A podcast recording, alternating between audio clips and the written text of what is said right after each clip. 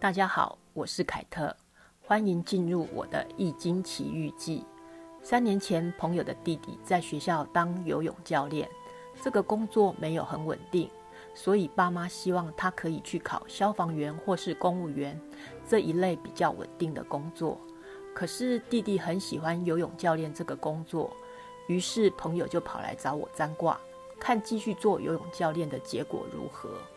占到的卦就是地火明夷六二爻，火代表太阳和光明，光明跑到地下去了，表示明夷卦就是由光明进入黑暗的卦，对于工作运势来说是不好的，宜守不宜动，要把持自己内心的信念，才能够度过难关。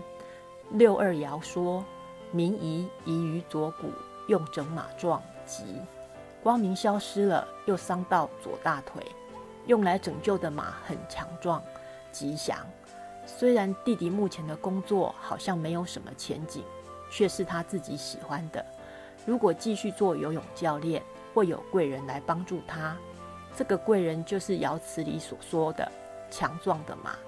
于是我建议朋友提醒弟弟稍微注意一下，身边有没有姓马或生肖属马的朋友。他们可能就是他事业上的贵人，而且爻辞也提到会伤到左大腿，要注意左脚可能会受伤。半年后，弟弟居然成了当红炸子鸡，一口气拿到学校游泳总教练、运动中心游泳教练和某个精英集团主教练的工作。提携他的前辈，两个人的生肖都刚好属马。所以就突破了半年前工作不稳定的困境。工作上轨道之后的某一天，弟弟骑车发生了一点小意外，左脚还真的受了伤。朋友一直说真的太神奇了。听完这个故事，大家可能觉得明夷卦还好啊，没有凯特说的那么黑暗。然而落在明夷卦六二爻，没有姓马，生肖属马。或强而有力的贵人出现怎么办呢？或许就会落入凯特所说的深层黑暗之中吧。同学的家人心脏开刀，手术后状况不好，还放了叶克膜。那时候帮忙看的卦也是明夷卦六二爻。